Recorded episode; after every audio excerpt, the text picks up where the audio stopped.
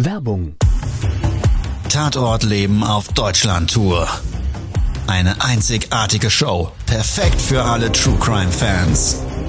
Erlebe echte Tatortgeschichten, spannend erzählt von Marcel Engel, Deutschlands bekanntester Tatortreiniger. Erfahre, was Marcel von den Toten lernen konnte, bei über 15.000 Tatorten. Tatort Leben live, auch in deiner Nähe. Jetzt Tickets sichern.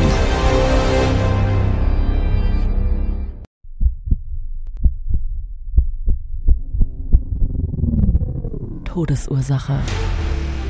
Der Podcast mit Tatortreiniger Marcel Engel. Es wird immer mal wieder in meinem Podcast vorkommen, dass wir sehr tief in das Geschehen eintauchen. Ich werde offen darüber sprechen. Damit meine ich, dass Flüssigkeiten wie Blut als Element das kleinste Problem sein wird. Ich freue mich, wenn ich euch auf eine Gedankenreise entführen darf in meine Welt des Tatortreinigens. Todesursache. Der Podcast mit Marcel Engel. Hallo und herzlich willkommen. Ich freue mich sehr, dass du wieder dabei bist und dass wir beide jetzt gleich in einen Tatort eintauchen, ja, der seinen Ursprung eigentlich erstmal in einer Emotion hatte, die du wahrscheinlich genauso gut kennst wie ich. Und zwar spreche ich von der Wut.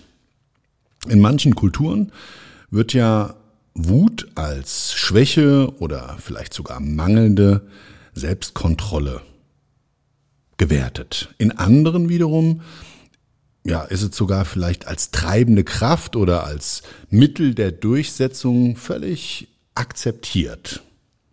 Und ich weiß nicht, wie du persönlich dazu stehst, aber mit Sicherheit kennst du dieses Gefühl, so dass es, dass es sich so in dich reinfrisst und der Ursprung vielleicht, weil man ungerecht behandelt wurde oder ja, einfach mit einer Situation extrem unzufrieden ist. Ja, und wenn ich dann als Tatortreiniger gerufen werde und diese Wut eines Menschen nochmal durchlebe, indem ich die Spuren beseitige, die er dadurch hinterlassen hat, dann ist das wirklich nicht nur Kopfkino pur, sondern der Zeitpunkt für die Selbstreflexion. Aber ich würde sagen, an der Stelle tauchen wir jetzt mal erst gemeinsam ein in diesen Auftrag, ja, der wirklich einen ganz, ganz wütenden Täter über sein Opfer hat herfallen lassen. Also, lass uns gemeinsam eintauchen in dieses Erlebnis dieser Tatortreinigung. Let's go.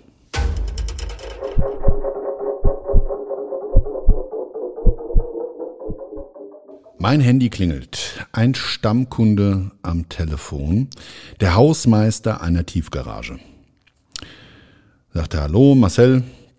Diesmal bräuchte ich dich nicht, weil wir einen Ölfleck in der Tiefgarage haben, sondern Blut. Und in einem solchen Ausmaß, dass ich das selber nicht reinigen kann, kannst du bitte direkt vorbeikommen. Habe ich das gar kein Problem nur mal so für mein Verständnis, wie groß ist denn die Fläche, die betroffen ist, dass ich einfach noch für mich einschätzen kann, brauche ich einen zweiten Mann, der noch hilft? Er sagt er, ja, also es ist ein bisschen schwierig, weil ich muss es vielleicht mal so erklären. Wir haben am Kassenautomaten einen Blutfleck, der ganze Automat ist verschmiert. Ähm, dann an meinem Büro vorbei, der Laufweg zum Treppenhaus, der ist blutverschmiert. Ähm, wir haben ganz, ganz viele Bluttropfen auf dem Boden. Darüber hinaus geht's dann in das nächstliegende, drüberliegende Stockwerk über die gesamte Parkplatzfläche mit ganz vielen Bluttropfen. Und dann haben wir dort einen Parkplatz und da ist eine große Blutlache. Wir haben so eine Leitplanke, die die Fahrzeuge vor dem Absturz sichert. Auch da ist viel Blut und dann ist das an der Stelle dann auch wieder nach unten getropft. Da musst du noch mal schauen und ähm, irgendwie an der Fassade auch. Und ja, das ist so das, wie sich das bildlich darstellt. Da habe ich gesagt, ach du großer Gott, sag mal, wie ist denn das passiert? Da sagt er, ja, also es kam hier zu einem Streit und bei diesem Streit sind nicht nur die Fäuste geflogen, sondern es wurde auch ein Messer gezückt. Komm mal vorbei und lass uns weiterreden. Also, ja, bin ich dann sofort in mein Auto gestiegen und zu meinem Kunden gefahren. Vor Ort angekommen stand ich vor einem riesengroßen öffentlichen Parkhaus. Mit ihm hatte ich telefonisch vorher besprochen, dass wenn ich vor Ort bin, einfach in die Einfahrt reinfahre. Und da hat er gesagt, da gibt's eine Schrankenanlage. Da wird automatisch ein Ticket generiert über das System. Und ich soll dann auf jeden Fall auf der Gegensprechanlage aber nochmal den Klingelknopf drücken und mit ihm halt absprechen, wo wir uns genau treffen. Also vor die Schranke gefahren, das Ticket kam, ich habe es rausgezogen, die Schranke ging hoch, drück auf den Klingelknopf und es kam ein Freizeichen. Dudut, dudut, dudut, dudut, so ungefähr. Gefühlte 60 Sekunden hat sich nichts getan. Hinter mir die ersten Fahrzeuge, die sich natürlich gedacht haben, warum fährt er denn nicht, der Depp da vorne, ja? Das habe ich nämlich zumindest damit gespürt, dass sie angefangen haben zu hupen. Ich habe dann einfach freundlich gewunken und hupen, hupen, hupen, Hupkonzert. Der nächste Wagen stand dahinter, der nächste und es war eine kleine Schlange. Und so gefühlt nach einer Ewigkeit kam dann ganz blechern durch die Gegensprechanlage auf einmal seine Stimme. Ja, hallo, Herr Engel, wunderbar, ich sehe Sie in der Kamera. Ähm, fahren Sie einfach die Einfahrt hoch und dann würde ich sagen, treffen wir uns auf dem Parkdeck Nummer eins an den Hauptgeschehnisort. Da sehen Sie schon, ist mit Flatterband abgesperrt. Ich bin dann gleich da. Dick, weg war er. Hinter mir die Leute, wie verrückt gehupt, weil wie gesagt, die Schranke stand ja offen, ich nicht gefahren und die wussten ja nichts. Der erste ist schon ausgestiegen, in meine Richtung gegangen, bin ich dann losgefahren. Die Einfahrt hoch an so einem Kassenautomaten vorbei. Hab mich noch gewundert, der war abgedeckt mit, ja, ich würde mal sagen, ganz normalen Kartons, ja, so, die man vielleicht irgendwie von irgendwelchen Verpackungsgeschichten hatte und mit so rotem Band draufgeklebt. Sichtbar war eigentlich nur so der untere Teil, so gelblich. Ja, ging's dann für mich in diese erste Ebene zum Ausfahrts- bzw. Parkdeck Nummer eins war das alles beschildert. Oben an den Deckenelementen kennst du bestimmt solche Schilder. Also so ein leichtes Curvchen hochgefahren. War wieder einer von denen, die vorher auf mich gewartet haben, so richtig dicht aufgefahren, weil ich ja auch nochmal schauen musste, wo muss ich denn jetzt genau hin. Also die Leute waren extrem genervt. Alle hinter mir Fahrenden, weil in dem Parkdeck in der ersten Ebene nichts frei war, haben sich wahrscheinlich dann auch wieder gedacht, dieser Idiot, erst fährt er nicht rein und jetzt eiert er da im Schritttempo entlang.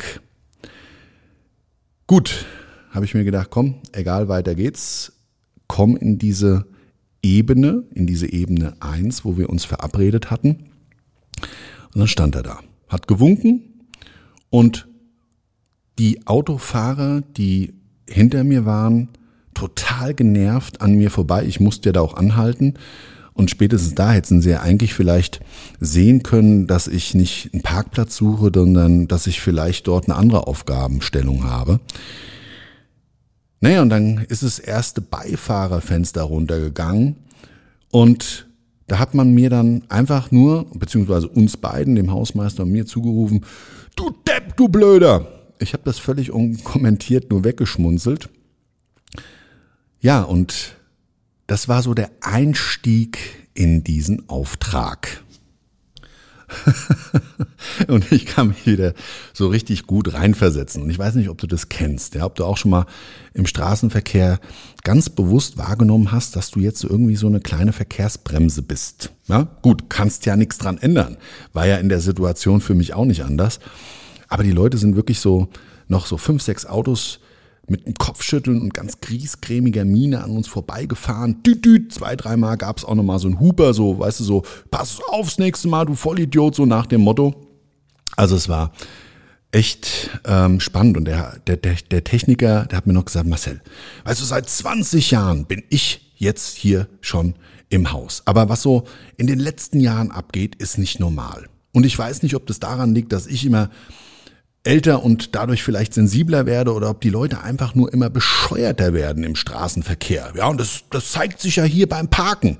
Also wir haben hier hunderte von Parkplätzen, aber es wird sich dann um den einen in diesem Deck Nummer eins gestritten, anstatt einfach eine Ebene drüber sich einzusuchen. Also, naja, mit dem Kopfschütteln begleitet sind wir dann zum eigentlichen Einsatzort gelaufen. Der war so 20 Meter entfernt.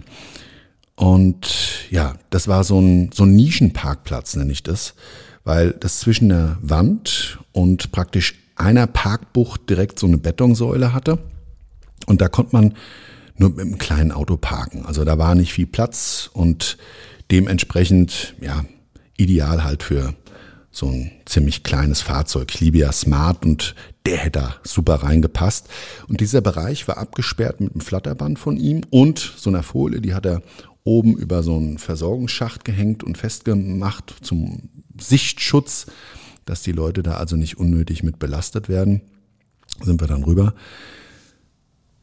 Habe ich das zur Seite geschoben und dann konnte ich auf dem Betonboden wirklich ja das Ausmaß sehen. Viel Blut über zwei Quadratmeter verteilt, eine richtig große Blutlache, als hättest du so einen Farbeimer ausgeschüttet und dann kennst du das vielleicht so dicke, ja, dick zähflüssige Farbe, die sich dann, und in dem Fall war es ja eben keine Farbe, sondern Blut so rot auf dem Boden gezeigt hat, ist oftmals ein Bildnis, wenn jemand ja schwer verletzt auf dem Boden liegen bleibt und dann aus der stark blutenden Wunde eben das Blut austritt und derjenige sich dann auch nicht mehr viel bewegt. Aber es waren nebendran auch viele Spuren sichtbar, die eben auf dem Kampf Rückschlüsse ziehen lassen. An der Wand ein bisschen Blut, auch so ähm, Hüft, Schulter hoch, so ein paar Handabdrücke, konntest auch einen Ärmel erkennen.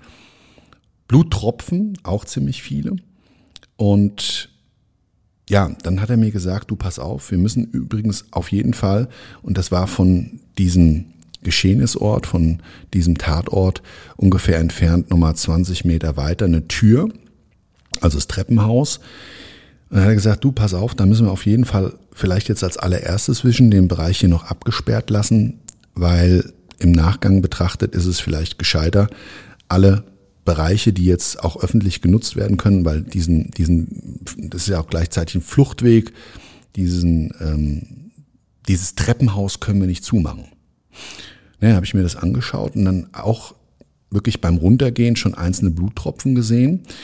Ja, und dann hat dieses Treppenhaus mehr oder weniger unten bei seinem, ich sage jetzt mal Hausmeisterräumchen mit so einer Glasscheibe und einer Zugangstür hat das geendet und nebendran stand so ein gelber Zahlautomat, den ich ja schon beim Reinfahren gesehen hatte, der so abgeklebt war. Daneben war noch einer, der hatte jetzt, ähm, ja, war nicht blutverschmiert. Ja, dann sagt er, du, also wirklich sowas habe ich dann doch noch nie erlebt und will ich auch nie wieder in meinem Leben, weil das hat mir wirklich einen Knacks versetzt. Wie so etwas eskalieren kann, wo es im Endeffekt um nichts ging, das würde bei mir in meinem Leben überhaupt nicht passieren können, weil ich dafür einfach ein ausgeglichener Mensch bin, sagt er. Ja, und dann bin ich natürlich neugierig geworden. Und dann hat er mir erzählt, wie und was da genau passiert ist.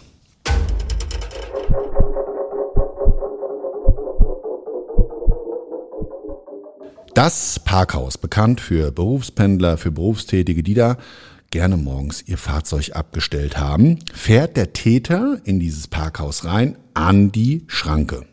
Der Automat generiert automatisch das Ticket. Schranke geht hoch, hinter ihm steht ein Minifahrer, das spätere Opfer.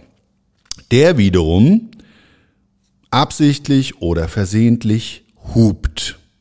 Der Täter vorne fährt nicht los, sondern streckt seinen Arm raus mit geballter Faust, danach den Kopf, schreit irgendwas nach hinten und donnert mit quietschenden Reifen die Einfahrt hoch. Schranke geht wieder runter, Minifahrer fährt vor, Ticket wird generiert.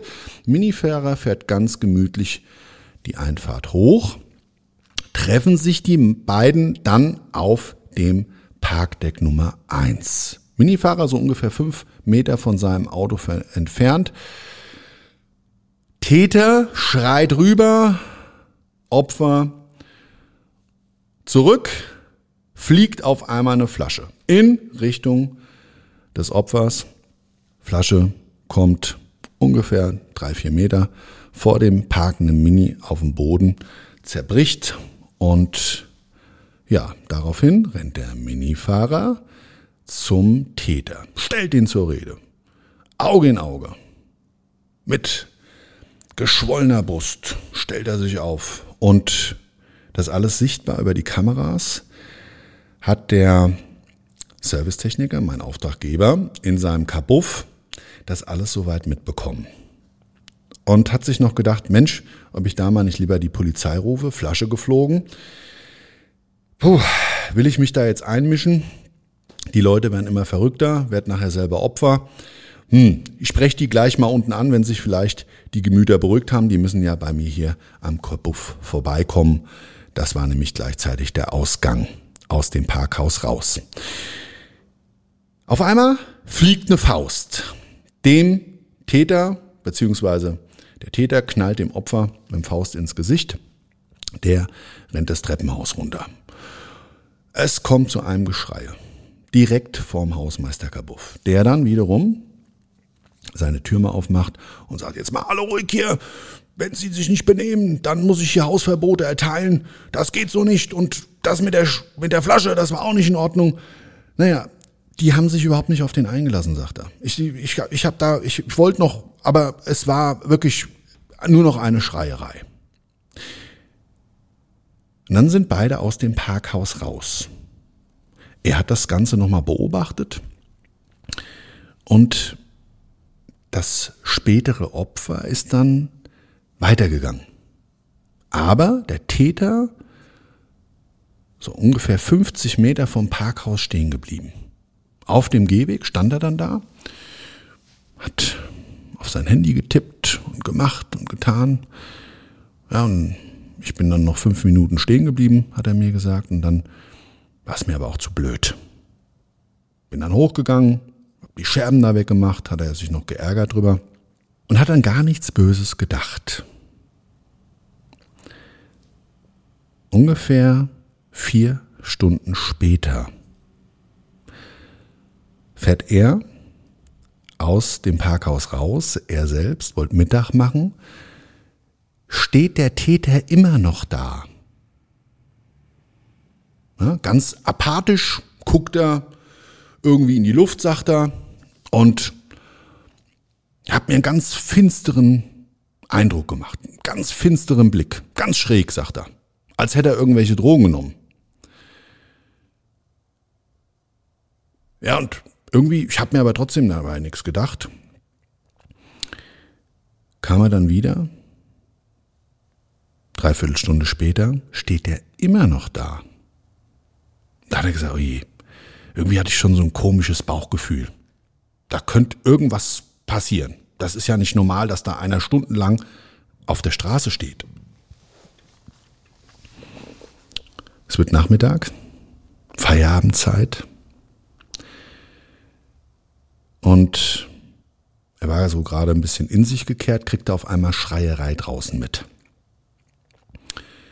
Die immer lauter wird und lauter und lauter und auf einmal Gerangel vor seiner Scheibe und an dem Zahlautomat auf einmal Geschreie. Er geht raus und sieht in dem Augenblick, wie der Täter die beiden Kontrahenten vom Morgen aufeinander losgehen. Es fliegen die Fäuste. Der Täter zieht ein Messer und sticht das erste Mal zu. Am Fahrkartenautomaten, sagt er. Und nochmal und nochmal. Und der andere, da ist richtig das Blut gegen den Automaten gespritzt. Ja, ich habe nur gesehen, der ist irgendwie im Hals- oder Schulterbereich verletzt. Hat um Hilfe geschrien und ist instinktiv zum Treppenhaus, hat da versucht, die Tür, Tür zuzuhalten und der, der Täter immer wieder gegen die Tür getreten und die Türklinke runtergedrückt und mit seiner Schulter dagegen gerammt. Ja, und dann ist der, das Opfer irgendwann vor lauter Angst Tür losgelassen, das Treppenhaus hochgerannt und wollte wahrscheinlich zu seinem Auto sich da einschließen, ja, vielleicht auch wegfahren, um irgendwie aus dieser Situation rauszukommen, ja. Und dann sagt er, du, ich, ich, ich wusste gar nicht, was ich machen soll. Und habe auch bei solchen Sachen Angst. Ich hatte Angst, dass ich da selber Opfer werde. Also habe ich die Polizei gerufen und äh, habe das dann von meinem Kapuff aus beobachtet, ja.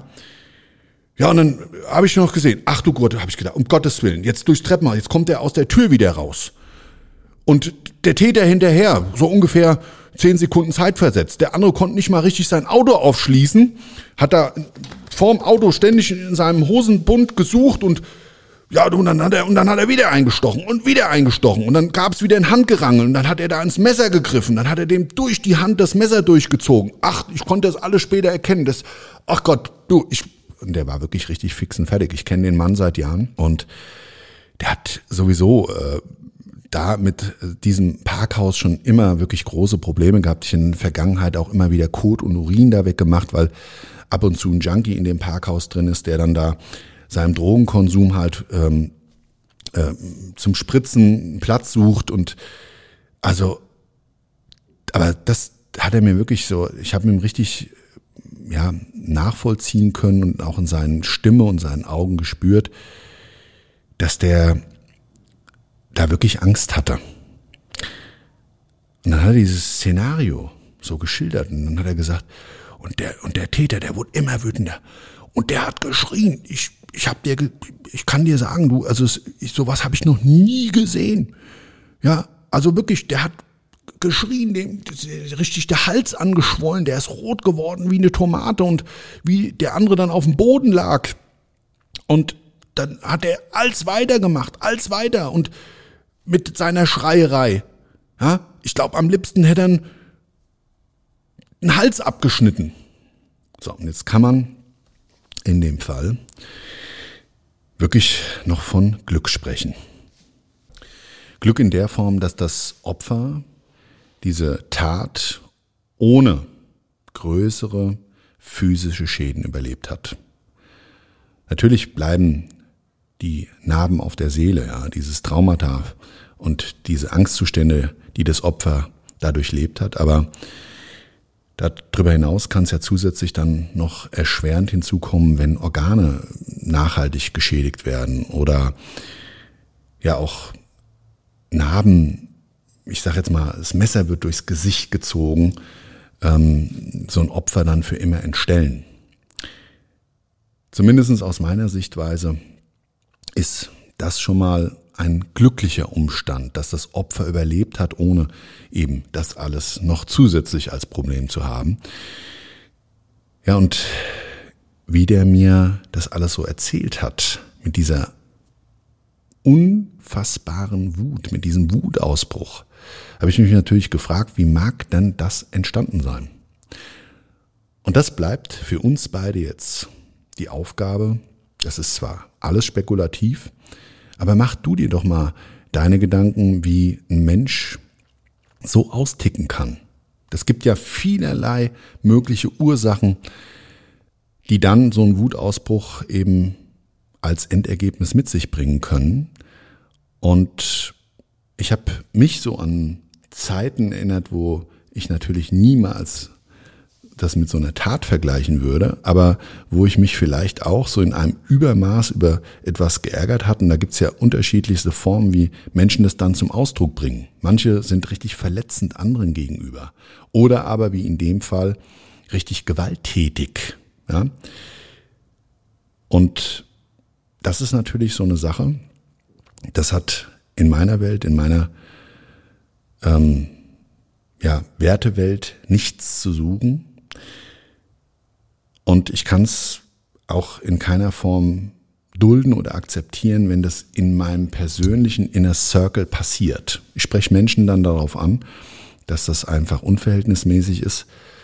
Und auch wenn ich mir da manchmal keine Freunde mitmache und Gott sei Dank diese Situationen bisher sehr selten waren, würde mich mal interessieren, und das so vielleicht für dich in der Eigenreflexion oder schreib's gerne in die Kommentare, wie du mit sowas umgehst. Ja, also mit deiner eigenen Wut, sowie als auch mit der, die du von anderen Menschen mitbekommst. Und ich meine, wenn wir jetzt selber nicht davon direkt berührt sind, ist es ja trotzdem vielleicht manchmal mit so einem Kopfschütteln verbunden. Und wenn sich dann jemand nur selber schädigt, dann ja, werden wir das wahrscheinlich auch alle so noch akzeptieren. Oder wenn jemand ja, sein, was weiß ich, Handy gegen die Wand klatscht, dann ist es ihm vielleicht auch noch überlassen. Aber nichtsdestotrotz würde ich diese Folge ganz gern mal, ja, mit deinem persönlichen Kopfkino an der Stelle jetzt beenden wollen.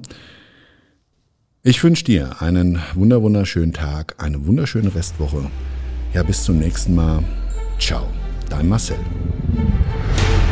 Das war's schon mit der neuen Folge von Todesursache, der Podcast mit Marcel Engel, Kopf einer eigenen Spezialreinheit und Tatortreiniger bei mehr als 12.000 Orten auf der ganzen Welt.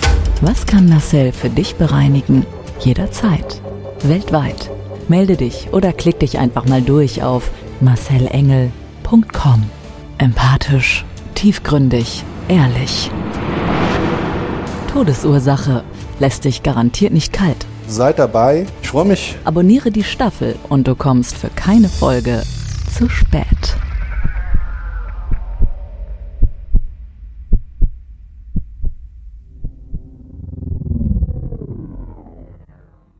Mobbing findet überall statt. In der Schule, am Arbeitsplatz, innerhalb der Familie und im Internet. Erfahren Sie in dem Kompaktbuch Ausgemobbt wie sie sich gegen Mobbing wehren und künftig vermeiden, zum Mobbing-Opfer zu werden. Ausgemobbt von Marcel Engel und Martin Zowak, überall im Buchhandel.